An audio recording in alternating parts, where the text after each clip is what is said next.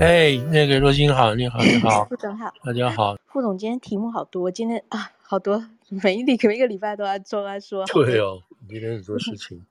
嗯，那先跟底下朋友打个招呼。那我们哎，大家好。对，副总跟我 在纽约啊做新闻工作，然后每个礼拜这个时间，呃，找机会跟大家分享一下心得。嗯，这礼拜的确是有蛮多事情的。今天光大法官这个地方就有很多，就有好几件案子可以跟大家分享这些事情。对啊，讲不完。嗯，都蛮有，都都蛮有重要性的，就是。嗯。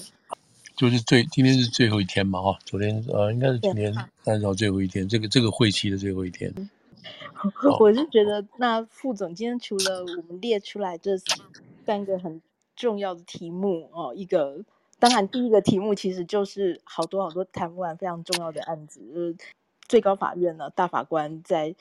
这个礼拜做出了非常非常多重要的判决，然后马上就引起了风卷云涌的讨论嘛。那的确有许多是可能是里程碑的一些决定，影响也非常的深远。看您副副总觉得哪几个案子特别需要拿出来跟大家分享一下，然后也想听听副总说一下这些重要案子的一些发展的历史。他们都不是在最近，不是一天之内造成的。就为什么会引起这么多的争议？是因为因为它长久以来已经有累积了很多的呃讨论跟能量，那也不是一时半刻说得完。但是我想，也许待会听听听副总怎么跟大家说。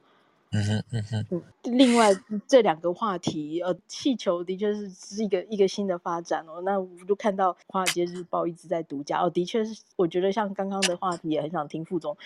特别想听副总说，从媒体的角度看。在最高法院的判决之下啊，各个媒怎么样去 cover 这些事情，或者说听副总看，作为一个亚裔或者中文的报纸，然后我们怎么看这些事情吧？是是是，对对，这都是都是很 critical 的切入点。对你刚刚讲的，嗯、对对。那尤其那第三件事情，嗯、哇，真的是像梦一样。上礼拜就在这个这一天这个时候，我们刚在讲事情刚发生，就是瓦格纳的那时候还是。兵变就在我们讲的当下，才刚在发生，有点像是，简直是几乎是实况转播。结果呢？所以我就一下子哈，一下子，看副总能不能千变万化，千变万化，对，千变万化哦。然后现在是什么状况？然后当。就是想听副总帮大家 read up 一下，还有现在到底是什么情况？我觉得这真的是太诡谲了。这真的是好。我倒是想先问一下副总，昨天如果人是在纽约第五大道上的人，那应该是都有遇到交通阻塞的情况。一方面是昨天拜登总统来纽约，所以我觉得这可能是比较在地的人才会知道，可能其他地方的人就比较没有注意到这个比较有嗯有点就是 local 也有点有趣的事情。那一方面是拜登总统昨天来纽约，他有一些活动，然后所以一些路，特别是像第五大道那附近就路道路管制啊。那偏偏不巧，就是昨天在拜登总统经过的几个小时之前，就是第五大道上面的 Tiffany 就是。那个就是很贵的珠宝，那个 Tiffany 就是奥黛丽赫本那个经典电镜头，那个在蒂凡内早餐，他站在那他站的那一间 Tiffany 火灾，然后所以呢，昨天第五大道上的那个交通就是一整个堵死的状态，因为早上火灾，然后下午拜登总统的关系，整个嗯嗯雪上加霜这样。对啊，昨天。昨天是，昨天就是除了这个 Tiffany，他其实 Tiffany 前不久才刚刚那个整修啊，装修完，他已经围起来很久了，对，围起来很久了，嗯，就出了这个问题，当然还不是还好啦，没有什么严重的东西啦，但真是个，但昨天不光是拜登到啊，昨天拜登那个 DeSantis 也来了，DeSantis 也来了，对，也来了，想听听副总说，哎，这是。当然都是来要钱的嘛，哈、嗯，都是来到纽约。那像迪桑蒂斯共和党的人跑到纽约来要钱，这也是胆量够大的嘛，哈。因为这边都是都是自由派民主党的天下嘛，所以他来，所以基本上倒没有什么太多的宣宣扬的东西了。不过，不过就是他想把他自己的知名度啊，在这种在这个地方也也也也怎么讲，也也把打起来一下。但是，但他的知名度在这个地方打是更难了，更不容易了哈。那昨天最重要是拜登，拜登他来的有两场，以后他有两场，就是很有钱的那个。金主的那个、那个、那个木管参会，一个是在那个曼哈顿 West Side，然后就是那个 Central Park West Side 那个地方，另外一个是在西边，所以两个地方都是在沿着那个中央公园为主，所以就是在五大道前后就造成这个这个交通封锁啊，大家怨声载道，因为毕竟他是是总统嘛哈，那他来纽约的机会也不是那么多啊，不是那么多。不过前几天前几天傅景丽刚刚刚刚来嘛哈，才刚刚也是来卖款，也是来募款的，就是上个礼拜也是来募款的。那这边这两场都是蛮大的这个 investment banker 啊，就是来这边来这边这个这个帮他做的钱，所以这不是很多人，但是都是很有钱的人。所以他这里头不知道讲了什么东西，因为你记得上个礼拜的这个时候他是在加州的嘛哈，在加州讲的东西。讲的一些一些什么懦夫啊，呃不，这个独裁者啊什么什么东西这样子，对对。那他来这边基本上 有很多 issue 了，我想他大概有跟大家分享分享，可是基本上看不出来有什么这种所谓 controversial 的东西哈，就是至少没有人在这里嘛，所以可能真的是关注门的，你知道，关注门的东西。那那个是他这边第一个是叫做 Fortune Society，这 Fortune Society 就是一一批这个呃一些有钱人啊，他们要来组织起来，然后去 push 一些有关于税的啊，还有关于投资方面的这些这些政策啊，这是是一个蛮蛮重要的一个所谓非盈利的一个团体，但是也是会也是会帮忙捐钱等等。Anyway，所以这个是昨天在法拉呃不是在那个曼哈顿造成这个交通阻塞啊等等前后这个事情，然后另外他还昨天昨天他对他来讲真的是很忙哈，因为他在昨天的时候在白宫啊，他就准备出发的时候，就突然冒出来那个联邦高院就对这个平权措施啊做了一个做了一个宣布，宣布之后。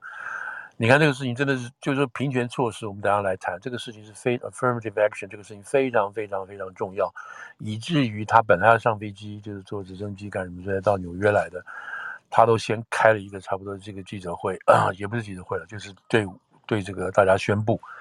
他对这个事情的态度跟反跟这个反对等等，弄完之后他就马上就上飞机就来纽约了。那来纽约之后，他主要他说他那时候有讲说。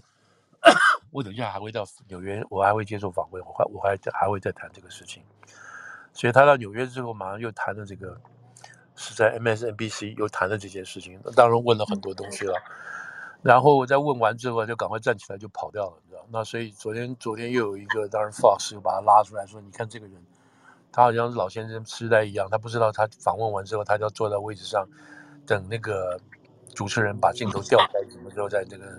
他就啪啪啪站起来，站起来就跟主持人握了手就，就就跑就跑掉了。那那个镜头就可以看到说总统站起来走掉。那这个好像很不寻常，你知道，就是怎么会这个样子不寻常？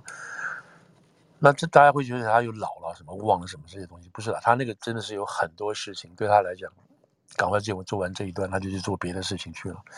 所以也不至于有什么，就是大家如果有看到的话，就是又笑他老饭店。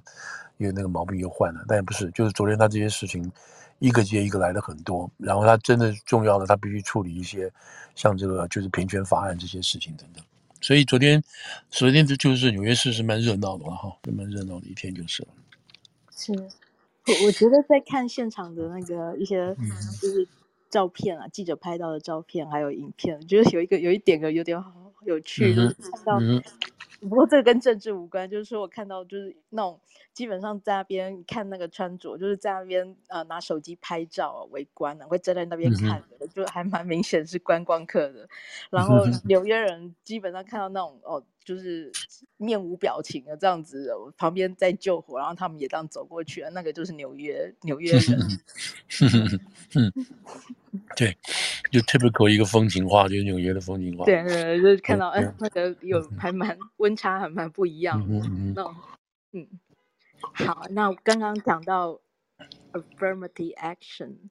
父亲这这个东西为什么一开始会被翻译成平权措施呢？我、哦、这个这个翻译好多，这个翻译搞得我们现在就觉得说，大家就是说。嗯真的有些一知半解啦，法律啊什么东西就把它都搞成叫做平权法案啊、平权行动啦，嗯、或者是什么坚决行动啊，就是搞这些东西。但是实在是就是说，有时候音译跟直译哈，就是说要要就能够分得清楚，分得清楚的话，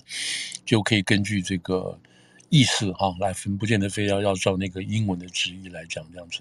那不光是这个，其实有好多这些类似这样。像我现在，我个人一直想要要改，就是改，就是说不要叫法案法案。嗯嗯。当然听起来当然是很顺口了，法案法案。可是法案就是说在在国会里头还没有通过的，对不对？叫案子嘛哈，叫法案，叫提案，叫议案，表决案。可是，一旦通过，然后总统签字之后，这就变成法了，哦。所以法跟它是一个 law，它是一个 act，而不是一个 bill 啊，所以这里头是有很大的差别。所以每次翻成法案，法案就觉得好像这事情还没结束一样。可事实上，基本上这个案子就已经结束了，通过了总统签字，所以基本上就是法。那在平权这个东西来讲的话呢，affirmative action 它没有一个法叫平权法，没有这个单独的这个法，完全没有的。所以有人在讲平权法案，这就是就是听起来就是嗯，就是一头雾水哈、啊。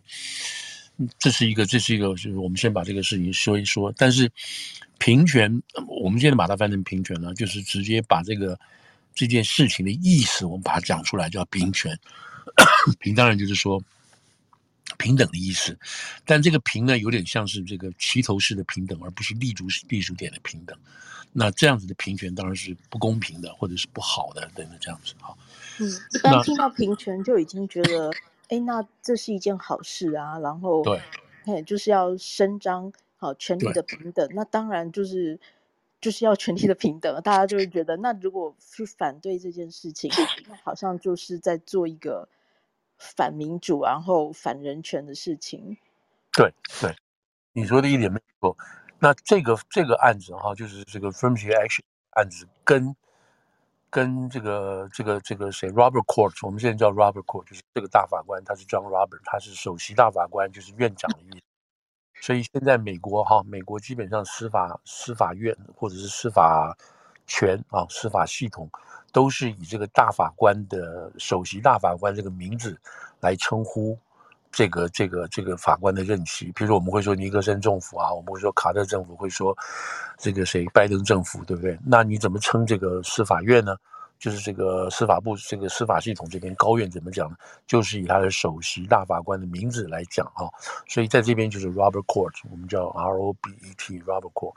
那在他之前好像是那个 Rehnquist 吧，还是还是哪一个？就是好。不同的这个这个法官啊，以他的名字来作为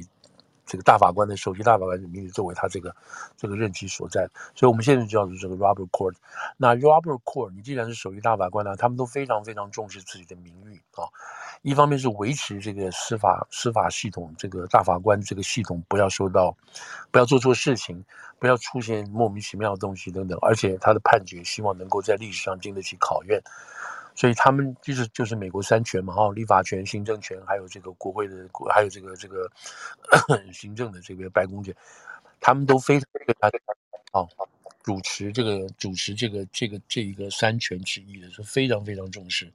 有他们的 legacy 要做好，那就是从这个。大法会想请问一下副总，首席大法官的影响力有多大？他当然是决定这个案子要不要，决定这个案子要不要往前 forward，然后他会分派案子啊，有的案子是分派，除了每一个区，每个大法官他辖管一些区的时候，那这个还有一些案子会由大法官来指派，然后他会安排每一个大法官真正所负责的这个案子的内容，然后这些内容都要经过他，他都必须要了解，所以他有很多这种他们内部行政上的事情啊，等于说就是说，这个这个大法官，首席大法官。开庭的时候，他会主持这个庭讯，庭讯的过程，维持这个法庭的这个这个这个秩序啊，还有这个来来往这些东西，有行政上的事情。那更重要的事情是，更重要的事情是说，因为他自己本身这个大法官，你如果说能够做到首席大法官，那这一定。所以说他能今天，比如今天做到首席大法官，那在今天之前的五六年、七八年、十几年，他都已经有显现出来这个大法官本身的政治意、政治立场，或者是形形意识形态的立场。那么在这个过程当中呢，就会有这个这个那时候相对于配合他的总统嘛，哈，那时候相对配合的这个行政权的总统，就会有不同的大法官被任命，被任命之后，如果通过的话，那么这个大法官就是这个首席大法官，就等于是院长了，他就可以把这个陆陆续续加进来的这些这些这个这个新来的这些法官，或者根据他们同一个政党的法官，他就可以把他把他号召起来。大家平常知道对某些案件大家基本的立场，所以就很容易会形成一个多数。这个多数当然就是对于任何的案件的裁裁定的时候，就会产生很大很大的影响哈。那我们知道，像这个 Robert Court，基本上 刚开始的时候，他是他等于是势孤立单的哈，在这个川普还没有上来之前，在这个奥巴马的时候啊，因为 Robert Robert 这个人，Robert John Robert，他是被这个小布希所指定的。哦，所指定的那个时候，他就因为那个时候大法官是应该是谁，我忘记他名字，Rehnquist 吧。退休之后，他来接这个位置。然后，那在这个过程当中呢，就是他不断的裁判啊、案件啊。然后那个时候的美国那个时候的这个大法官系统组织还是自由派占上风。虽然他是大法官，是属于比较保守派的，但是没有办法完全影响到每一个法官、每一个大法官的判案判决。一直到川普上来之后，一口气补了三个人上来，才让这个大法官的这个意识形态从比较偏保守啊偏这个自由派的，转到保守派去。所以这个时候就发生就发生了很多很多这个事情啊。嗯、那现在我们现在看出来的，就知道说今天还有人在评，因为今天是最后一天，就是这个会期的最后一天。然后最后一天他就最后一天今今天嘛，还有昨天在前天。他嘣嘣嘣嘣嘣发出了好几个大的案子，嗯，这个案子都是非常非常非常大的影响，后非常大的影响。那我们我们可以可以细说哈，不，我个人对这个对这个案子的影响，我这个整个这个感觉就是说，就是说，嗯，其实在他在他这一个任上哈，这今年到去年到任上上，有两个最大最大的案子，一个就是堕胎案。一个就是今天、昨天的这个所谓平权案啊，平权案。那这两个案子，就是从过去五十年来，真的是把美国就是搞得搞得这个死死的啊，在反对的也好，支持的也好，几乎都是在这两个件事情上进进这个揉，这个互相攻过来、攻过去、攻过来、攻过去。那其实这两个案子都要回溯到什么？都要回溯到一九七零年代。或者再早一点点的，一九六零年代那个时候，那个时候呢，六零年代美国的这个民权运动起来了。那那个 Dr. Luther 那个 Luther King 就是那个金恩博士，他所代表的民权运动等等等等这些事情，让美国的社会由于认识到黑白的问题啊，认识到这个这个贫富不均的问题，就产生了思想上的这种革命。那这个革命在当时的时候就是方兴未艾，可是。可是他力量是很强，没有错。可是那个时候呢，我们现在单讲美国系统啊，美国这个法律系统，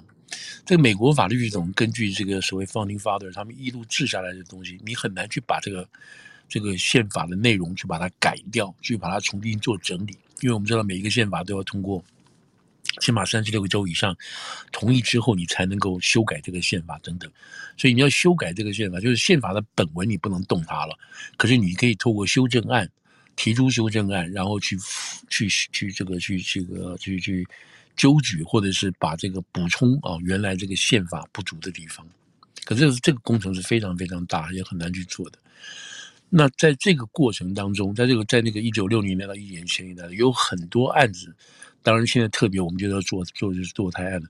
有些案子在法律上在宪法里头是没有明文规定的。或者是说是违反这个违反这个宪法的东西，但是因为由于在那个时候，大家风云风起云涌，没有人敢去挑战说这个事情是不是合法性，因为他觉得都没有错啊，都对啊。而且要搞去搞去一个修修这个修修正案出来太麻烦，什么什么之类，所以就采取很多权益性的措施。这个权益性的措施呢，就就是积非成是，慢慢慢慢慢，就大家以为这是一个就是一个法了，大家以为这是个惯例了，你就不能动它，不能推翻它，尽管这些东西可能是违宪的，这个意思哈。那这些东西真的是在过去的我们你我们现在来美国知道的，我们都习以为常了，就觉得说妇女就应该有多待权。平权平权保障每个人的工作不受歧视，这都对的，这没有问题啊，什么什么的，大家都觉得是没有，因为什么呢？因为这个这么三十年来、五十年来，我们都习以为常，接受像这样子的这种观点了。尽管这些事情本身上是有宪法上的缺陷，但是因为没有人去真正挑战它，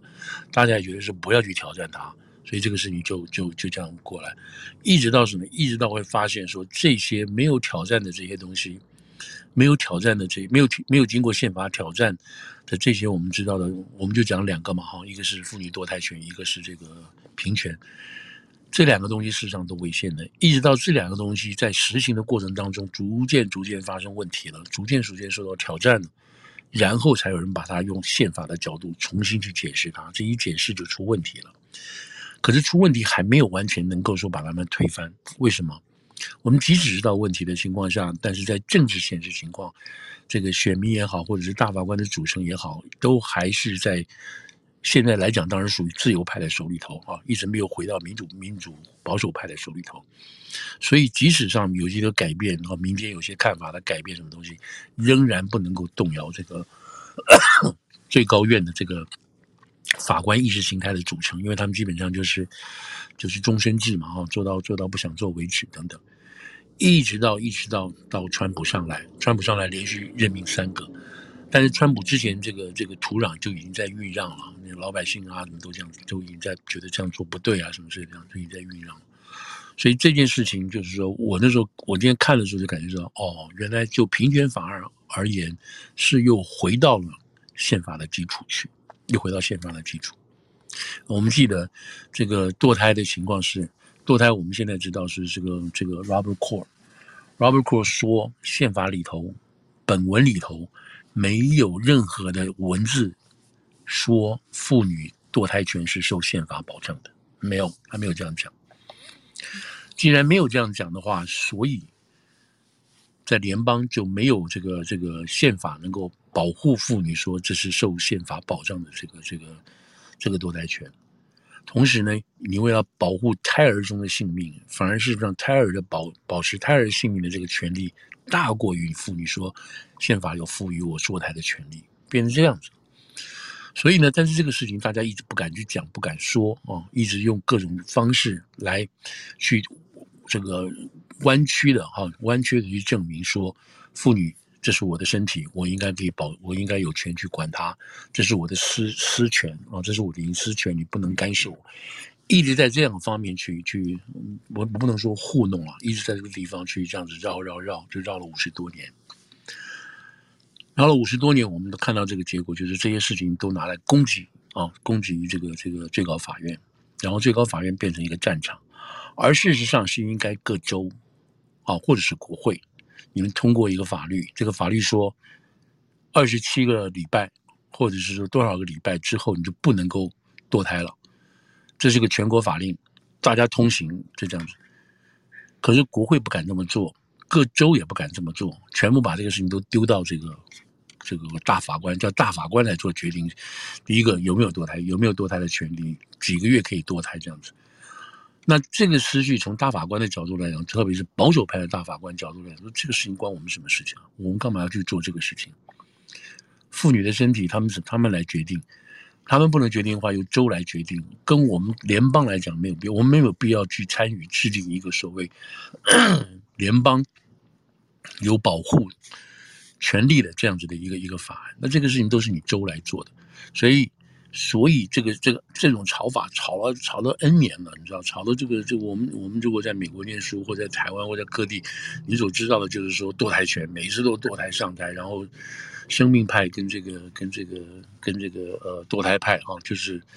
pro life 跟 pro pro abortion 这个每天吵来吵去，对不对？都 pro choice 都跑来跑去，对对。所以我们的观念中一直认为说这个是就是这样子啊，没有错啊。一个是支持生命，一个是反堕胎，一个是自自主权什么这些这样子的。我们一直以为事情是这个情况，可是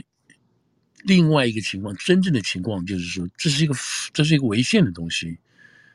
没有人去能谈这个事情，也不能去谈。违宪的意思是什么？是说法律里的宪法里都没有说要保障妇女的单独的有个堕胎权。既然没有的话，你根本就不能做等等。所以我们一直在这个区上打来打去，一直到一直到这个联邦大法官，就是这个所谓保守派的，他们一直就说，你回到宪法的本文去解释嘛，你别在外面去乱七八糟解释嘛。所以本文里头没有这个事情，所以那时候他们做了决定，就去年六月这个时候做的裁定，就是宪法没有说要保给予这个妇女的堕胎权了，这都是后来出来的。那他们就事论事，你问我这个事情有没有违宪，那我就告诉你是违宪。至于。这样子，妇女的堕胎权能力要不要保障？怎么样去保障？胎儿什么时候可以被杀？这个东西我们再出来讨论，交给州来讨论。但是你要问最高法院大法官这件事情有没有违宪？他说是违宪，就是这个意思。所以我们现在看到，其实那时候我们就已经说过了，就是说这个 推翻这个所谓推翻堕胎堕胎制之后，美国就变成一国多制了，你知道，每个州自己制定堕胎的期限。胎儿可以活存的生命，就已经在做这样子的事情了，所以变成是一国多制。现在我们看到的情况就是这样的，只不过是根据这个一年来的这样子东西，我们看慢慢慢看出来说，共和党的州，差不多十几个州，他们就决定说就不能堕胎，或者是堕胎有很细很这个很短的限制时间，然后兰州、民主党州就可以去堕胎。然后这个不断在大家找他自己的位置啊，找他自己到底能堕胎不能堕胎的位置，所以现在还在进行当中，而且还不会结束。不会结束的原因是为什么呢？是说，既然这个事情是州来立法，那我就要去影响州的州议会、州众议会、州参议会，甚至于州长，我们这些每一个州的人，我们就要去影响他。所以会看到每一次这种选举，现在未来了以后啊，就是从去年开始，这个所有的州的选举就变得很重要，很重要，因为我们唯一可以选出州的这个 参议员等等这些，我们才可以去修法。这件事情就我等这样子的情况，我就要等他讲到另外一件北卡的事情啊。好。好了，那到了现在这个所谓这个维权的事情，这个平权的事情也是一样，也是一样。为什么呢？这个平权这个 affirmative action 这个字跑出来的时候，查了资料嘛，大概是一九六一年的时候。那那个时候，呃，一九一九三九年对比，最早最早是一九三九年，那个时候刚好是什么经济沙条大萧条啊什么之类的。那时候有个叫 Wagner Act，通过这个法，这个法呢是说要可以确保啊，确保劳工有他们自主工会的 权利。啊，这个是这样讲的，有这个权利，而且在为了因为这个法嘛，哈，所以为了要保障劳工有他自主工会的权利，所以呢，必须采取一些 affirmative action。那这个时候，这个 affirmative action 的意思就是什么？必须要采取一些积极而坚定的做法，来确保这个目的的达成。所以那个 affirmative action 是在这边出现的，在这里头出现的，就看到这个在美国的法典里头出现这个字。那在过了过了差不多三十多年，到了这个甘乃迪总统上来的时候呢，在一九大概六一年还是六二年的时候，那个时候他就说，他就说一些什么事情呢？他说，任何这个 我们政府所雇的人，联邦政府所雇的人，他的 employee，我们只要雇了他，或者是他还在申请雇佣的过程当中，我们不能够歧视他，我们不能够因为他是他是这个这个哪一个族裔、哪个年纪、哪个性别。等都不行，凡是接受联邦啊，接受 federal contract 或者接受 federal grant 这些机构，因为你知道，在美国，你要去向向你，就是你自己去做，没有钱嘛，资本没有不够嘛，所以你向政府去申请资源，你只要向政府政府申请到资源的话，你就拿等于拿政府的钱，你既然拿政府的钱，你就要听政府的话，大不了你就不要拿这个钱，所以呢。拿了这些钱的这些机构，拿了这个联邦补助的这些机构，他就必须要去做到这个不能够歧视，不能够歧视。那么这个时候呢，就是所谓要为了要做出这个不能歧视，你要采取一些很很明确、很有有力的措施。这个地方就是这个地方就是 affirmative action 就出来了。那到了一九差不多六几、六四、六三的时候，到了快了一九六八的时候。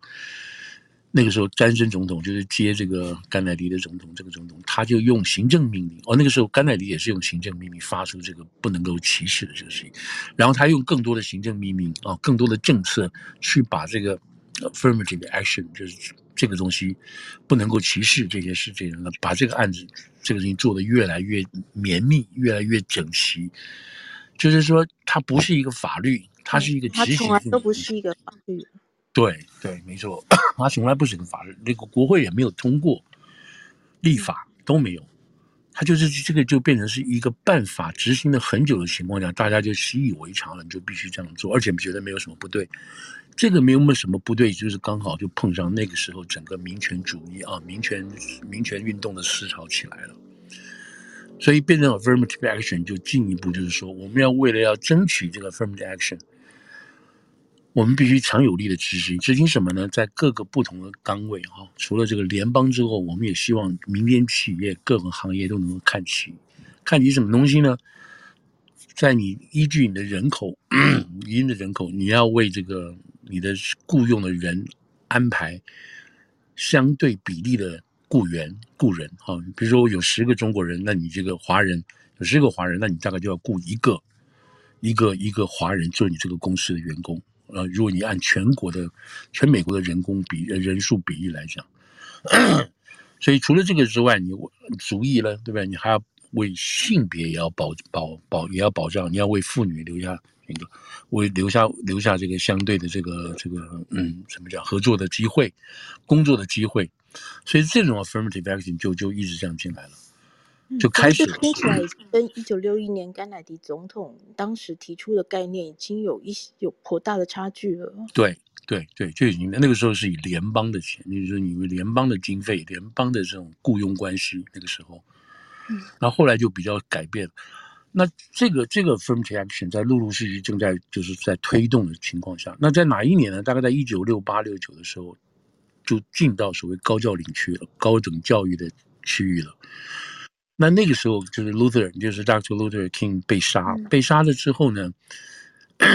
那个时候他们当然可能这是很悲伤的事情等等这样子。其中有一个层面就是说，这种黑人的这个这个这个法律的知识太低了啊、哦，能够用法律来替他们争取权益跟保护的人不多，不够，不行，不够。所以，为了要在这个地方面能够让这个 Black 这个 African American 他们能够在 legal 上取得更多的这个地位，能够来保护自己、替自己辩护啊等等这些事情，所以哈佛法学院就率先就说：“OK，那我就增加我的名额，我就把这个原来一百个人，我就增加多少个人。”所以那个时候好像是从三十几个人增加到五十几个人，还是七十几个人，是这就按比例来讲是非常多的。那就把这些人。录取的黑人，对黑人的法学院的啊、哦，法学院的人 就开始增加了。这个地方就开始了，就是说我们一定要保留下什么样保障的名额给黑人，你知道，这就变成 affirmative，就是我们用坚强这个执行力，我们用很坚强的执行力，我们保留一些名额，这个 quota 出来，我们给黑人，在那个在这个 Harvard Law School 那个时候。所以就形成了，就是说，你可以在一定的这个录取人数里头，在这个大学来讲，你就可以留这样的人数给黑人。那这个就就推广了。为什么呢？大家认知到说，在那个时候，民权就认知到说，哦，反正黑人在社会的政治啊、经济地位都不需要，他们需要有一些出头的机会。那不管他们成绩好不好，什么好，我们给他们这个机会，保留给他们，然后让他们自己出来，这样努力努力，这样这样，就这个就这样出来了，就这样出来了。那这个你看，这个大概是一九六八年出来的，一九六八年出来，到一九六九年，然后各个学校就开始采采用，好，开始采用了。结果第一件案子，原来告这个事情的第一件案子，在一九七八年出来了。你看，就是十年，就是这个案这种 所谓 affirmative action 推动，就是十年推动出来了。出来之后就出现问题，有人觉得不公平。所以这个案子发现发应该发现在是我忘了哪里是 Michigan 吧，还是哪个大学？在是啊，California 是不是？哦，Davis，UC Davis，对对对，谢谢 UC Davis 的这个医学院，UC Davis 的医学院呢，他们那年就是招生了，他招生就预留了一百个名额给这个给这个亚呃给这个非洲非洲裔，那有一个白人学生叫做 Bakken 吧，啊，Bacon Bakken B A K K E N 吧。他就觉得说，我成绩可以到，为什么要到？就是因为，就是因为你增加这些黑人名额，黑人名额，你把我挤下去，所以他开始去告，那就告，法院也受理了，受理的最后结果裁定的东西是什么？第一个，OK，承认你这个 UC Davis，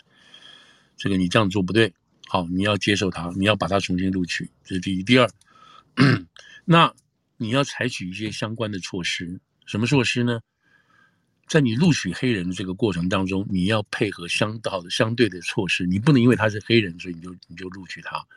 所以在录取的标准跟录取的资格里头，你要开始想办法去保护黑人的入学，但同时你又不能够歧视别的族裔。这个是这个是一九七八年那个时候的案例，所以这个就变成是一个什么？一方面你又承认这个 这里头可能有歧视，这个你不能够歧视别的人，但是同时你要想办法把这个地方这个这个相关的配套措施能够做起来，好像看起来是两全其美，所以一九七八这个案子就一直往下就往后延了，你知道往后延。那这么多年有没有人去告？没有人去告。没有人去告的原因是为什么呢？就是说他有做相，就是学校来讲说他有做相对的配合措施，所以我并不见得是牺牲了某一个主意来完成这个主意，他没有这样这样，所以那也没有人太告。七八年开始，然后我们陆陆续续就发生一些什么事情呢？发现第一个，这个所谓 diversity 这个观念在学校里头越来越越来越强调，社会哈社会越来越。注重这个所谓你是不是多元化，你是不是照顾到其他族裔啦，你是不是照顾到其他的妇女啦，或者弱势团体啦，这种思维越来越强大，越来越大。那对于很多这些名校哦，名校，我现在特别现在回来讲，我在讲说，所谓这个 diversity 啊，多元化出问题的都是名校，你知道都是名校，不是一般我们所说的什么州立大学啦，什么社区学院，不是。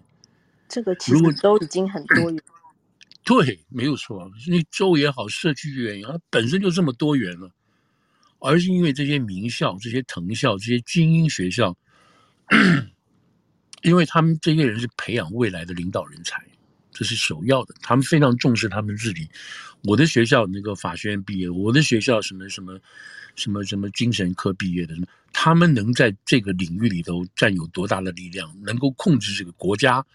啊、这个这个 有关于在这个行业中的走向跟发展，都是我们这个学校，那都以私教、私立学校为主，主要大部分私立学校为主，特别是一些常春藤学校。所以这些学校，他们一方面要维持住他们自己在这个某一个领域啊、专业领域中校友本身所占有的力量，然后校友呢也会回馈这个学校，也会捐钱啊，干什么这个学校。然后呢，他们又很重视说，我们这个学校到底能不能代表这个社会？因为如果说你这个学校是一个，这个学校是一个这个叫什么三 K 党毕业的学校，没有人要敢雇你，没有人敢雇这个学校毕业的人嘛，对不对？所以这个学校又要为了要能够让自己的毕业的学生能够获得全全社会的敬重啊，什么什么的，然后他又必须把这个多元化的东西要纳到他自己学校里头，学校进来，所以多元化里头就变成每个学校的董事会开会。所批准跟认同的这个目标，就是要多元化。那这个理由当然也有很多了，那个就是譬如说，其中一个就是说，因为大学是社会的缩影啊，你在大学念四年，你相当于说你已经在为进入职场在做准备了。假定你这个大学的这个这个氛围里头，你全校里头只看到白人，或者你全校只看到男人。全校你看到没有看到其他东西，你变成是一个以男人为主的这样子的学校，所以这种学校的毕业生出去之后干嘛？那你不适应的。为什么他发现怎么搞的都有又有黑人又有亚洲人，还有女人？为什么这么多？我我这个人我是怎么回事？他就没办法去适应，他也没有办法领导这个人，领导这个行业，也没有领导这个公司。那这种好学校毕业的这种学生就没有用，你知道，因为你根本没办法把事情推动。所以，所以对他们来讲，就是说，OK，我们如何让校园能够反映出这就是这个社会？所以我们要多元化，所以我们要按照相对的比例，相对的比例来充实各个学校里头学生不同族裔的人数等等，这就变成这样子的关系。再加上 在这之前已经保留给谁谁谁的这个 这种这种名额，所以 affirmative action 是越来越在校园里头啊，在这个高等教育里头里头，名校啊。越来越变成是一个重要的东西，也产生了这个争议。那这个争议就是刚刚若星说的，你是在设计学院看不到的，全部都是少数主义，或者经济环境各方面不太好的这些白人等等这些事情，就是比较弱势。相对来讲，那你在好点的公立学校、私立学校，或更好的这些公私立学校，就是藤校啦什么这样，那根本就是根本就是就是来来。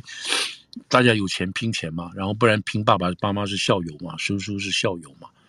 或者是我们家里很有钱，我们捐钱嘛。但是在这个过程当中，成绩都要相当好，不能说本身本身成绩都不行。好了，这个东西就开始在在在运行了。差不多七八年以后，我们刚刚说那个案子，第一个案子以后就开始在运行了。这里头出现了一个什么什么一个真的很状很奇怪的一个状况，就是大家完全没有意料到的什么东西，亚裔出现了，华人出现了，而这些这些亚裔跟华裔人数越来越多，而且都是拼死拼活的念书的人。跟华人跟亚裔的这种传统价值，透过学学问，透过这个公民嘛，以前叫公民嘛，对不对？现在透过学位，透过学问，透过你的专业，能够迅速的改变自己的社会，在这个移民社会里头的我们的经济地位啦，我们的这个这个这个财富啦，还有我们的声望的，我们可以透过这个这样子的这种的这种登天术吧，这么说，我们一下子可以可以把自己晋升起来。就是在美国，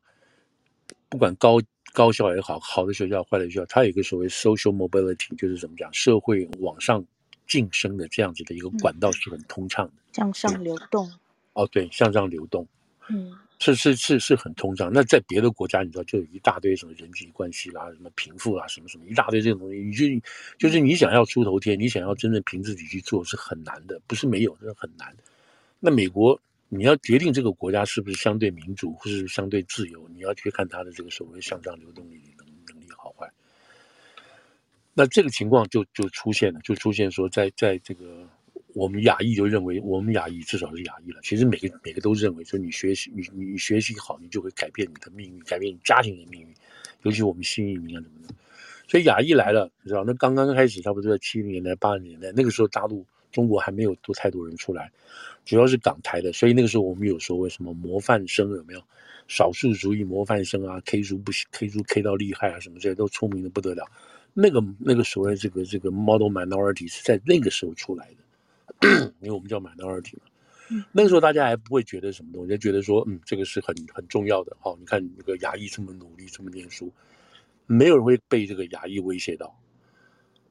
我们虽然很努力，可是进到这种这种名校里头去申请到哈佛的耶鲁的时候，尤其我们本来人数基数就多，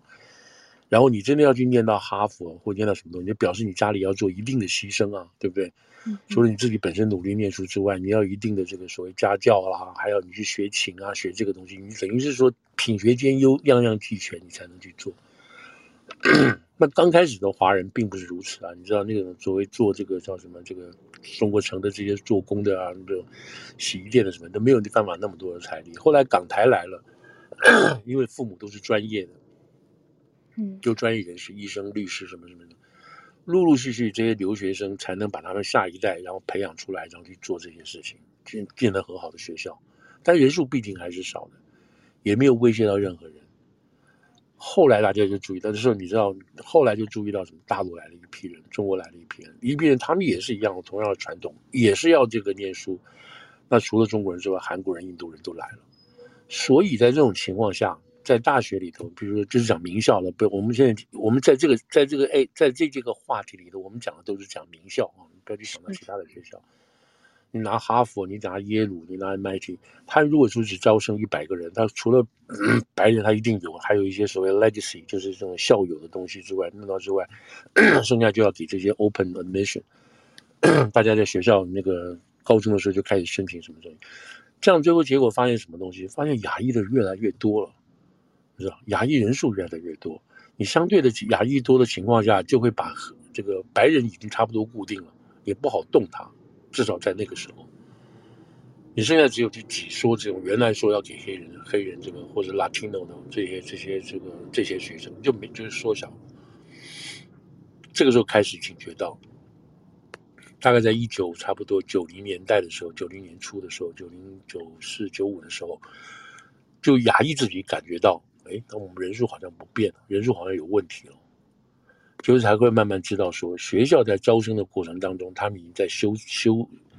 修修订或者是修改了。他这个修改还不是说是那种叫怎么讲，呃，说是我们在那个呃，在那个在那个这个怎么讲，招生条例上哈，呃，你的分数要多少啊，什么的，还不在这个地方去修改，他直接就把那个这个这个录取的名额分数比比百分比，他在那个地方修改。如果我一百个人里头，我只能招二十个。多的都不行，还不是说我们在其他地方去做修改，不是，那这样多了就不行。所以，所以这个情况就是牙医越来越多，对不对？那我们自己牙医念书都很强，结果你发现你念书念这么好，你根本比不上你其他的这些这些这些黑人同胞、黑人同学，所以这个情况越来越越来越明显了。对，好了，那这里头是要说明一件什么事情，就是说你要做 diversity，学校你要做 diversity，你希望你的大学要维持这个社会这种风貌，那。那你大学就应该，大学的主管呢，你就应该去设计如何让学生，校园里的学生更符合多样化这个东西。那他们想到什么办法？啊，就是限制种，从种族来限制。他没有想别的办法去做。我们什么办法讲出来？我不知道，我也不是花钱，我也没有人付钱叫我去帮他设计这个多样化的东西。但是他们选择了一个最容易，所以那边那天那个 Bloomberg 他们访问了几个教授，就是他们做的。这些大学，这些名牌大学，again 还是名牌大学，他们 take a short shortcut，跑了个捷径，抄了个捷径，什么捷径？就直接动什么动亚裔的，动亚裔的这个这个这个招生人数。就是话说什么说，在所谓用打着这个多元化为名，要反映社会什么什么的这情况下，他们自己不去设计一个多元化的方式，就直接拿亚裔开刀。好了，这个事情就是大家开始在吵了，就在吵。所以这个案子吵的时候，在二零零二零零三年一个案子出来了，在应该是在 Michigan 吧。然后在二零一六年有一个案子也出来了，都出来。出来之后就是讲说你这样不公平啊，因为是白人的学生，后来还有亚裔的学生，你这样是不公平，你怎么可以牺牲亚裔呢？你根本是变相歧视嘛。所以这个事情在那个时候就开始吵了，连续吵到二，一直吵到二零一六年，最高法院都有受案受理案子。在这个受理案子的过程当中，就不断的去证明说这些大学，他们是在歧视我们，歧视亚裔，但是没有都没有没有没有拿出很这个这样很 very convincing，或者是这个大学自己出来承认我们的确在招生，大学这个招生官员哈，没办法找到他们自己出来说我们是我们是不对的，都没有。但不管怎么说，只能说证明一件事情，证明一件事情就是说。这些大学大学主管的招生官员，他们是拿亚裔做牺牲品，来达到所谓多元化的目的。好了，那这个事情，好了，那这个事情有没有什么解法？有解法，在二零一六年的时候啊，在二零年还有二零二零一六年为主吧，在在 Fisher 跟 Texas 还有就是一个女孩女孩子叫 Fisher 白人的，跟德州大学还有在 Michigan 另一个大学，同年这两个案子。那最高法院那个时候做了决定，做的决定是什么决定？就是说，我们告诉你了，族裔绝对不是，it's not the only factor or major factor 去 determine 的招生。大法官这么说不行，你一定要有配套措施，你要有配套措施，不然的话你们就不对，就是违宪。所以要有配套措施。好了，那这个话就出去了。就等于等于说又重复了一九七八年那个 case 出来，一八年的 case 出来，所以大家觉得习以为常了。哦，学校已经说了，已经学校已经我们知道了，这个这个种族不是唯一的目的，而不是唯一的这个这个录取标准，我们还要看其他的东西。那结果事实上不是啊，事实上一直为什么会今天有这个案子再出来，就是因为亚裔的学生说不是，我们还是被。被盯住的，我们还是这个不能够这个这个这个让我们的这个这个呃我们的学历跟我们的情况能够具体的表现出来。在这个时候，另外更有一个恐怖的事情发生。我说的恐怖就是说，啊，你黑人也好，或者 Latino 这些学生，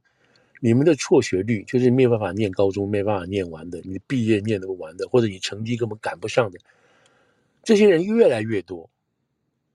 那这个越来越多，当然包括社会的风气啦，什么吸毒啦、家庭啦、父母什么，以至于来自于这种 minority 或者来自这种所谓弱势团体的这种社群的人，你就算给他一个一百个名额，他也补补不上来这些够分量的人、够资格的人。你你懂意思？就是说，他即使连这个连连这个一加一都不会，他也可以来念来念书。我举这个例子了，就是说。以至于说，因为整个他们自己这些 minority 这个社群里头，他们的这个这个学生啊，高中生念书的情况、做学的情况实在是太糟糕了。但是他们仍然要霸占这个名额，仍然要把这个滥竽充数弄起来，只是为了显示这个学校是很多元。在这个过程当中，牙医不断被牺牲，牙医不断被牺牲。副总，你身体还没好，就多喝口水吧。好，等于说我们就默默的，我们就默默的承担什么？就亚裔哦，华人为多数嘛，对不对？我们就默默承担这个大元为保持多元化所做出来的这种陪葬品。那这个情况为什么就要出现？一直到可以说是以大陆为主体的这些这种高中生啊，再加上一些当然没办法，因为以大陆为主体的这些所谓维权人士，再加上右派的一个叫右右派的一个老先生啊，那也是一直在做这个事情的，忘了他的名字了，贝贝贝里吧，是的。那他是属于这个所谓公民这个保守派的这个这个组织，认为说这是不对的，所以这个事情就一时一次又两次两次的把这个案子提出来提出来，到了去年终于成案了，然后也在法庭上辩论了，所以今天我们看到了什么？出来一个结果了，这个结果是什么？法官说，大法官说，就是这个 Roberts 就是说，这个事情百分之百是违反了十四修正案啊，宪法第十四修正案所谓保护条款。任何人在美国，你都有百分之百的受到保护，不会因为你的这个主义啊什么什么的东西受到影响。那这个这个这个情况下来，就是说，在这种情况下的话，那你在这个学校，在学校里头的这个平权措施就不存在了。没有说是因为你是黑人，所以你就多一点啊，你就少一点。没有，你不能因为你的种族，不能因为你的信仰、肤色或国籍而受到歧视，不行，叫一律平等。所以就是这个地方，所以我们现在看到什么？就看到说这个大法官哦，或者是这个这个 Robert Court，他们就有这个胆量，就有这种勇气，说回到宪法的原初。你来告，要问我是不是违宪，我就告你说是违宪。我不会像其他前面几个法，前面前面他前面几个法官有没有？前面几个 Court，二零一六、二零零九那个 Court，告诉你说啊，这个其实是违宪，那没有问题，但是没有问题，你只要。我现在告诉你，你不要用种族作作为界限，然后其他东西你要去配套，有这种你知道模棱两可的事，模棱两可的方法，继续牺牲亚裔，来达成这个所谓多元化的这个情况。那当然我们要回去之后，你就二零一六到二零零二零八那个时候，就是属于什么？就是属于自由派仍然在大法官这个这个席次里头占有主要的多数。那一直到这个 Robert Court 上来之后，等于川普上来了。把这个大法官的这个这个这个意识形态的这个地方给它偏回来了，偏回来之后才会做出这种所谓正本清源、拨云见雾，直接就回到你到底是不是违宪这个角度来看这个事情。我不知道大家理解不理解，就是在今天的这个判决 跟过去的判决是两面都讨好，我一方面有主意，另一方面你要加强其他的条件。那那个做法就是牺牲亚裔。现在。我现在好，那你我这大概就知道这个这个这个情况了，对不对？所以我们是被夹在中间，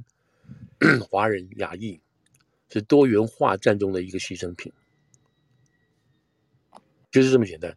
所以，所以这个这个这个 Robert 就说得很清楚了，他说学校你今天必须考量是学人学生个人的经历，而不是考虑他的种族。那。在现在学生去写这个所谓申请学校的 essays 的时候，就是论文呢、啊，不是论文叫什么这种这种所谓自传性的东西的时候，你可以写有关于族裔的问题，但是你不能因为说你是什么族裔，你就会你就会自动会加分入学，不是？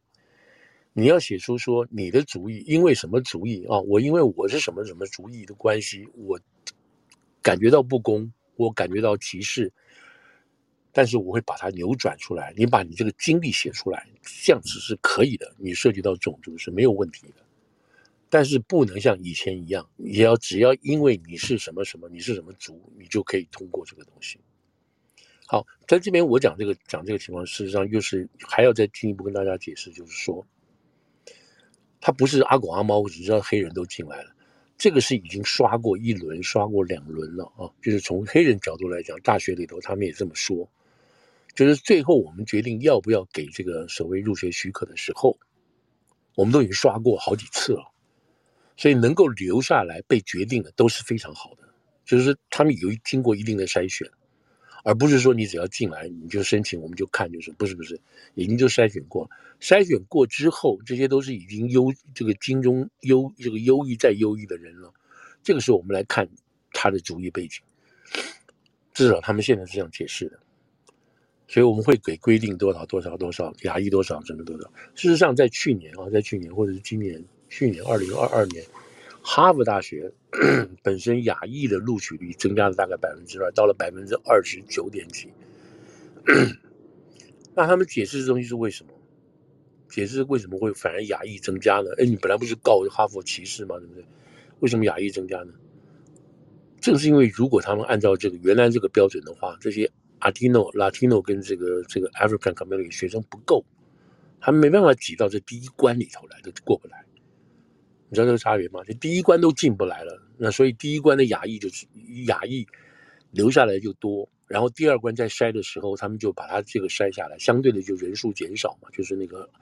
这个弱势族裔的减少，亚裔的人数基本上没有变多少，所以这个样情况下，亚裔就进来的就比较多。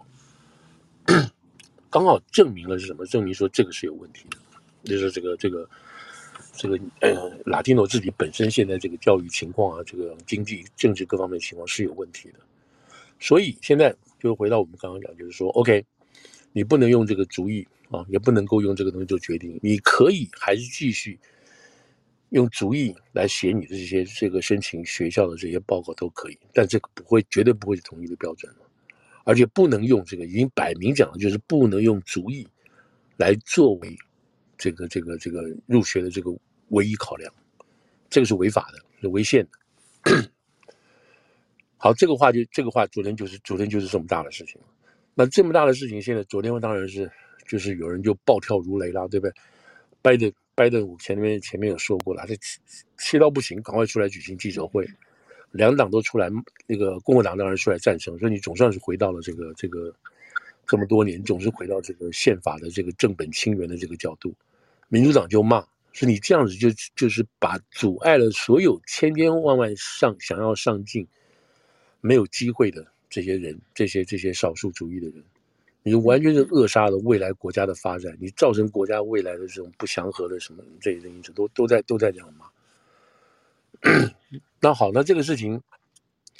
那现在看是什么什么意思呢？我们能够确定的是，说明年开始，牙医的录取率就会增加，就会增加。这个会，这个照那个那个哥伦比亚大学校长那个 Bollinger，他这个人已经是被这种这种种族多元化，还有这个这个入入学平权歧视，他已经是被告过两次了，你知道吗？其实都是主角人。他自己昨天在 Bloomberg 接受访问的时候，他说这个事情定下来是问题非常大，至少五年之内不会平定下来的。这五句话什么意思呢？就是未来我们可以看，在这五年 里头，华人或者是亚裔被录取的人数会增加，会增加很多。但是类似这五年，表示不是说没有什么，这五年当中每个学校，特别就是我们讲这个优秀学校了啊，这个精英学校。他们都在想办法发展出来，拟定一个新的方式，能够维持他们要的目标，多元化，但是又没有歧视，不知道是什么东西，但他们要去做，我要做出来。五年之后，如果这真的是他们的目标的话，那这是一个好的刺激啊。对对，所以说，所以你你说这一点没有错，就是刺激啊，因为他们已经偷懒嘛，他们走捷径嘛。你应该去设计一套方式出来的，你们自己去就把牙医干掉的这种方式嘛。所以这个 这种这种就是我所有回到就是说，美国那个时候你知道，就是自自由派在在这个觉得说要让大家都幸福，大家都开心，大家都有这个都能够平等，用这个角度去，所以在二零二零就是两千年前后这个这种这种事情出来的时候，就用这种方式给他给他忽悠掉了。给他给他带过了，然后到了保守派说的不行，不能这样搞，啊，这不是我们，他就那个谁 Robert 说的很清楚，这不是我们的责任，我们不能让这种情况继续下去，所以他们是就法严法，就宪法严宪法，那不是考虑到什么其他社会 social justice 什么什么，不是，他没有这样说的。好了，那现在这样子的话，这这是针对哈、嗯，针对这个这个教育界高高等教育界，针对高等教育界中间的精英学校，那这个判例出来有没有影响？会有影响，会有一些影响。这个影响就是说，其他会蔓延出去，其他的公司也好，或者其他其他各行各业的时候，他们在招招这个治理的人才啊，或者是公司里面人才的时候。他们也要考虑到说，我们是不是还要按照比例来做呢？我一百个里头我只能只能装二十个牙医，我觉得他就必须要考虑这些事情了。那你要怎么样制定？因为他也怕被告啊，所以他们也要去想办法出来，怎么样能够经过一个考核筛选出来，又能保持公司，你知道有白的有黑的有黄的，但同时还保持一定的工作能力的，他们要去开始想这个事情了。所以他们说现在。还没有直接出来，但是会蔓延，会蔓延到其他其他行业去。那这样子来讲的话，就是所谓我们所知道的这个所谓 affirmative action 就正式正式死亡了，到 Robert Core 就正式寿终正寝了。那以后会不会回来？不知道，也有可能，因为我因为这个案子原来就是本来不该有的就有了嘛，一直到现在才把它解决掉。所以这个是这个是一个很大很大的一个一个一个一个变化，当然影响的层面不会是那么那么大，因为就是说，我就说就是这些什么高高等学校嘛，高等学校，但是啊，对，超级精英学校，象牙塔的学校，对对对，但是现在就有一个现象会出来，就是说在未来五年之内，我们可以看到这种可能牙医就会爆发，我们等于是被在这种这这一批牙医被。被怎么讲？被释放出来了，我们挣脱出来了，我们没有人在绑我们了，我们就是凭自己的实力。其实，如果你家里真的很有有点钱，自己又上进，又学琴，又学这个学那个，然后什么什么都都有了，然后又有家教干什么之类，每天过得非常充实啊。嗯，对啊，爱念书，嗯，是是，然后最后你就能上名校，你知道，你还可以骑马，什么什么事，什么什么斗剑啊，什么剑，你都搞定，搞没问题。我们会有一批这种优秀人、优秀人出来，这个是没问题的。然后后来，然后再下来呢？再下来呢？所以，我那我现在有个看法，就是说，我们现在这种优秀的人被被夹在这边，那现在大家释放出来，这当然是一件好事情了。让我们有能力的人，可以，我们刚刚讲到这个 social mobility，他们有能力的人可以继续往上走。你透过名校，你透过这种这种专业的人士，你可以达到更好的精英统治阶级。你知道做到经理，做到什么 CEO，做到什么什么这个长那个长的之类的时候，你可以进到社会里头，掌握社会的资源，可以可以这个统合社会的这个发展等等，这都是很好的事情啊，对不对？可是呢，这个多样化多样化的问题并没有解决掉，还没有解决掉，还要继续发展中。不管在哪个场合都要产生多。那现在我们我我现在跟大家，我觉得应该做的是什么？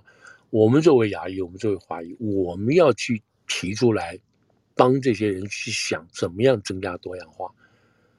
因为我们自己本身是多样化，我们自己本身是受到平权。就离开学校之后，离开学校之后，不是每一个华人都是这么精英的华人的，对吧？事实上，你如果看 Target 啊，你去看这个什么什么 UB 那个什么那个叫什么？McDonald 啊，什么 UPS 啊，很多华人在这边送件啊，干什么这些东西啊？嗯嗯，对不对？他们同样去要去跟 Latino，要去跟 Amigo，跟其他这种白人去争同样的这种工作机会啊。那如果有平权限制，是不是对他们有好处？是有好处啊。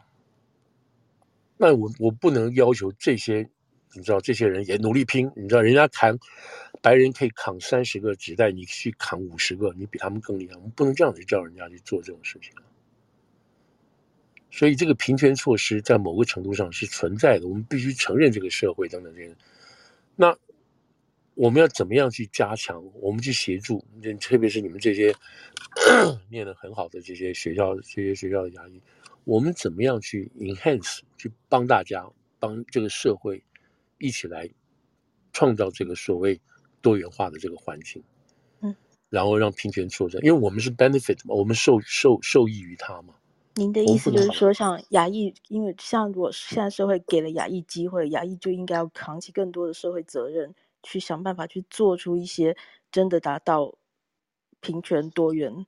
这个路方向。对对，我们不能够不能够拍拍屁股，我们自己然后就走了，不是就躺着享受这样而已。对对，嗯，我们一直更积极的进去。对对，嗯，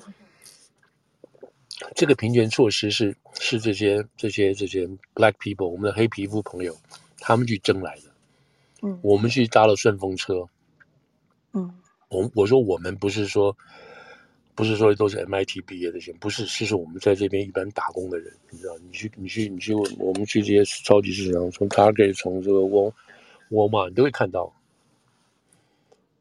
那我们要替这些这些人，就是我们呢，就是我们受制于这个，当然要回报这个。所以真正来讲，就是说，我们要必须认同，我们也在认同美国这个价值，在我们现在在美国华人生活了。因为他容纳了我们，容纳了我们这一批看起来那种眼睛小小的啦，个子不高啦，讲话不是口音不对，他们容纳我们这种人作为美国社会其中一部分的多元化嘛。然后我们还还赚钱啊，干什么美国梦啊，什么一大堆东西。那同样的，我们必须也要去什么？我们要放弃我们自己，我们自己这我说来就很容易了啊，放弃我们自己本身因为文化偏见 所造成的这种歧视啊，黑皮肤的我们不要碰了，是不是？然后，这样子的，我们我们必须放弃我们这些，你知道，源自于我们自己文化本身的这种偏见跟观念。然后我们也不愿意去融入跟他们在一起，这都不行了。何况我刚刚讲的是我们这个是母语的第一代嘛，何况我们的下一代啊，如果大家有小孩怎么怎么样，这下一代他们能讲英文讲得很好，他们基本上就已经开始是融入美国文，他们已经进入美国国家的多元化了，知道？所以。所以这个事情是很吊诡，就是说，今天这个今天这个平权文化啊，这个平权这个措施 affirmative action，之所以能够被打掉，完全是因为第一代移民，第一代移民，我们觉得这个对我们自己有发展，你限制我们孩子等等这样子。可是当我们把这些下一代给他解放出来的时候呢，他们又不会这么讲。对，尤其被批评最多的就是第一代移民。对对，嗯。我们就把他们把他们放出来的时候，让他们有更多的机会去念书的时候，等他们念完书之后，他会觉得我们这些人做的很很很混蛋。嗯嗯嗯，对，嗯，这都没有关系，这没有关系，就是说能够一代比一代好，一代比一代好。所以，而且就就就这个 affirmative action 来讲，就是说从美国大的历史来看，就是大法官终于。因为足够的人数，足够的同样的这个志同道合的这些大法官右派人，当然把他骂死都没有关系啊。说你们这些右派的人就是阻碍世界的发展，你们就是不管这个，你们就是不愿意承认现实社会本身已存在的不公平跟这些这些这些这种歧视这些事情，你们不敢正视，你们不敢去改变这个事情，这是现在批评他们最凶的。而他们的说法就是说，嗯，就你叫我来叫我来决定这个是不是违宪嘛？我告诉你不是违宪，就告诉你是违宪的。嗯哼，嗯，就回到原初的东西了。所以好几件最近我们会看到，这 Robert Gore 会好些类似这样这样子的东西，嗯，他都不断不断在回到宪法本身、宪法本身，而且这种东西已经已经迟了五十年了，已经迟了五十年。嗯嗯，但是一方面。但是你我们又不能不承认，我就是说了，社会多元化是必须的，或者是应该要的。那怎么样用法去去把它合理化，这是一个方式；或者你采取各种不同的措施，能够让多元化的能够呈现。然后我们必须有责任等等，这就是这就是对于这个所谓平权的一个基本上的一个说法。从我们特别是从我们自己的这个主义角度来看，嗯，好，嗯，这里都已经讲了。这这这讲一个小时，对对对，其他的都还我我都我就觉得，对，这这当然是非常的嗯，就是激动人心的话题。我我自己在想，就刚刚听副总讲，我就想花这么多力气在这个极端，这真的是极端象牙塔。大家在讲嗯，耶鲁、哈佛这些学校，或者像这次这两个 case 啊。嗯，Chapel Hill 跟就 Harvard，就是这极端象牙塔里面，然后去争这些平权。它本身是对于种族正义来说是是最重要的事情嘛？然后，嗯，如果把这个力气花到说去，就是说像副总刚刚提到，就是很多黑人小孩根本是辍学，根本没有念完或念不下去，他能力或者经济等等各类的，即使你让他进去了，他也没办法撑完。那如果把这些力量花，就是在那边争一些极端象牙塔，其实大多数能够进去的人都已经本身的经济或政政经地位都已经有中产以上了。那不如也许把这个力量放到其他的部分，就是公立大学啊，或者的资金啊，然后社区的资金啊，去改善中小学去。得到更好的教育，嗯、然后帮助他们其他的方面，嗯、让他不要辍学等等，是而不是去。毕竟 affirmative action 这个已经好五六十年了。那既然讲起来，他也已经五六十年，已经培养出好几代的黑人精英了。那这些人现在也都已经在社会那是啊，是啊，你像欧欧欧奥巴马太太就就他就出来讲，啊、如果没有这个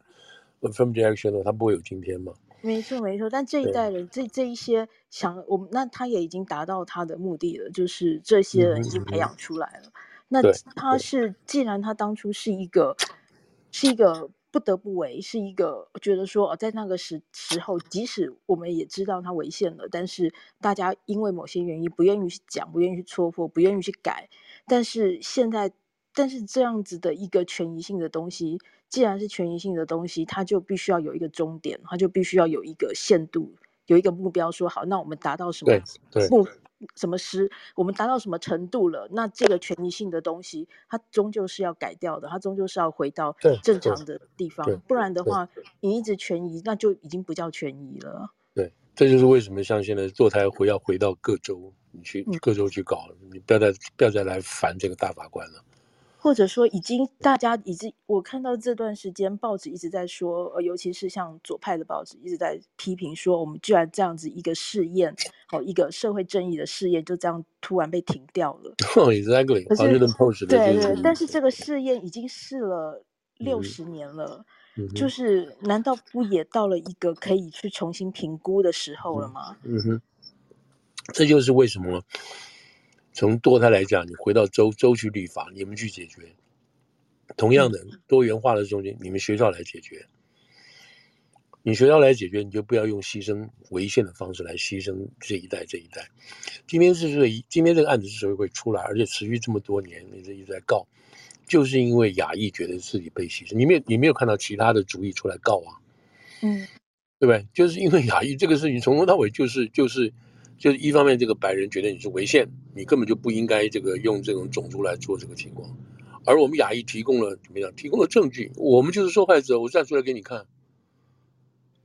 我这么申请这么多学校，一个都没有过啊。但是你看那个人的成绩比我还差，他就过了，你告诉我为什么？不是一个，不是两个。所以一方面是有这种用用这种法律上来说，法律上这个。法律上条文上来讲，说你这个是你这个是不对的，你这个歧视。因为，我告诉你，这边有受害人。嗯，所以我们我们在这个事情上，我们真的是没有别的，没有没有别的其他受害人，什么受害人？就我们我们讲的就是这些事情嘛。所以这个案子才会出来嘛，对不对？嗯。所以同样是这个，嗯 嗯，对，没有，我觉得一直都是像都这两件案子都是很同，只是做法法官现在。原来在那个时候是左那个左派右派合在一起嘛，右右派有总是少数嘛，一直到 Robert Core 上来之后才能够掌握嘛。这这个 Core 不是百分之百都一定是都是自由派啊，都是保守派的嘛，对吧？还有一些自由派的决定。Anyway，对，大概就是这样子。如果就这件事情来讲啊，嗯哼哼哼，我我想提一下，就是因为旁边有朋友留言啊，他的意见是说，他说。呃，单纯的解释法条而不让法条与时俱进，也是会有问题。他认为这是目前大法官呃用多数保守力量来解释法条的问题。那副总你怎么看呢？呃，这个这个这个这个是他们在宪法学里头就有很多的争议嘛。一个是 textual 派，就是就是说原始教文派嘛，你就按照宪法说什么就是什么，那个文字说什么就是什么，你。不要去不要去动它。另外一派就是说，你要跟着社会啊，这是一个社会实验室啊，你要跟着社会的变化，去灵活的去解释设那个那个宪法的条文是什么。所以这一直在争的，一直在争没有错。保守派就偏向于走这个原始派、教义派，他说什么就是什么，我们不要去搞，我们不要去猜测，你不要去衍生这些意义。所以像 Scalia 啦，像这个 Robert 啊，像尤其像现在现在这个。这个是那个 Alito 啦，他们是更是，他们这一票人，尤其是 Scalia 刚刚去掉没有去世久，前几年去世的，都是坚持这一派，就是立法宪法就是宪法，你不要去那边搞。民主党的人 就比较喜欢衍生，就是比较跟着是社会的这个发展啊，什么什么的。你比如说 gay 出来了，我们是不是要重新去考虑一下？那你说圣经是不是要去修改一下呢？对吧？等等这些事情。就是你的只能朝他的这个当时他立法，他当时立法的精神跟他的想法去做这个做这个阐释。来，这不要再多说，不要再不要多也不要减。这个是这个是到现在为止哈，这个这个特别是过去过去五六十年一直在这个所谓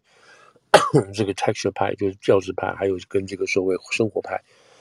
一直在这个在这边争的。那么到现在来讲的话，因为 Robert Cole 出来了，所以现在我们可以说。这个时候是这个，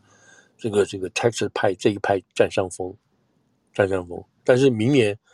再过十年会不会改变？不知道，因为最近传出来两个消息，很可怕。这个 Alito 跟这个 Thomas 他们考虑明年退休。啊，好，这两个 人退休不会这么快的。对，因为他们两个人最近被挑出来骂了，对不对？被骂到已经疲倦了。对，对，所以说，这个《华尔街日报》就是说的很明白。《华尔街日报》说：“我们我们鼓励，我们赞赏。”《华尔街日报》当然是保守派了。嗯，我们鼓励跟赞赏这一个 Robert Cole 了不起。嗯嗯。但是，但是他们以为啊，他们以为他们做了，因为他们前几天判了几个案子，这个自由派非常开心。嗯嗯嗯。那如果他们以为这样子的话，那你们这个保守派的这个这个 Robert Cole 就没有事的话，你你们是你们是吃想，你们是空想，他们继续会过来的，继续会过来挑你们的，打击你们的。所以像 Robert，像这个这个 Thomas，跟这个跟这个 Alito，他们最近就很难过嘛，哈，就被人家这个污名化嘛，等等这些事情。所以他们考虑到退休，也都七十多岁了，可以退没有问题。这样子，好，那问题就是说，哇，那这样子，他们如果这样子有异动宣布的话，那明年的这个选举就更恐怖了。嗯，不光是川普啊、拜登啊，年纪大、年纪老啊，不光是什么这一大堆东西，现在就加上一个大法官的事情上来了。现在是六比三。如果如果丢掉两个的话，就变成什么？就变成四比五了。就是从保守派来讲，那等于又回到了，又回到过去了，就又翻过来了，就就变成五比三，呃，这个五比四了，就翻过来了。那如果翻过来是什么意思？那刚刚我们刚刚讲的是什么？是这个这个 affirmative action 呢，跟这个 abortion 先是全部要翻一次。嗯嗯。所以今天在这种今天这种情况下，就是就是说这个法律这个这其实大法官都在变化，而法国的大法官里头也有很多这些矛盾的地方等等都有。但是这两个人先要退休，那就是麻烦了。那这个事情就是明年这个选战就是更更有多的赌注在里头。那这个东西讲完，这个东西讲完，我们现在刚有时间，赶快 move 到下面大法官的这个 case 里头去，也是同样的情况。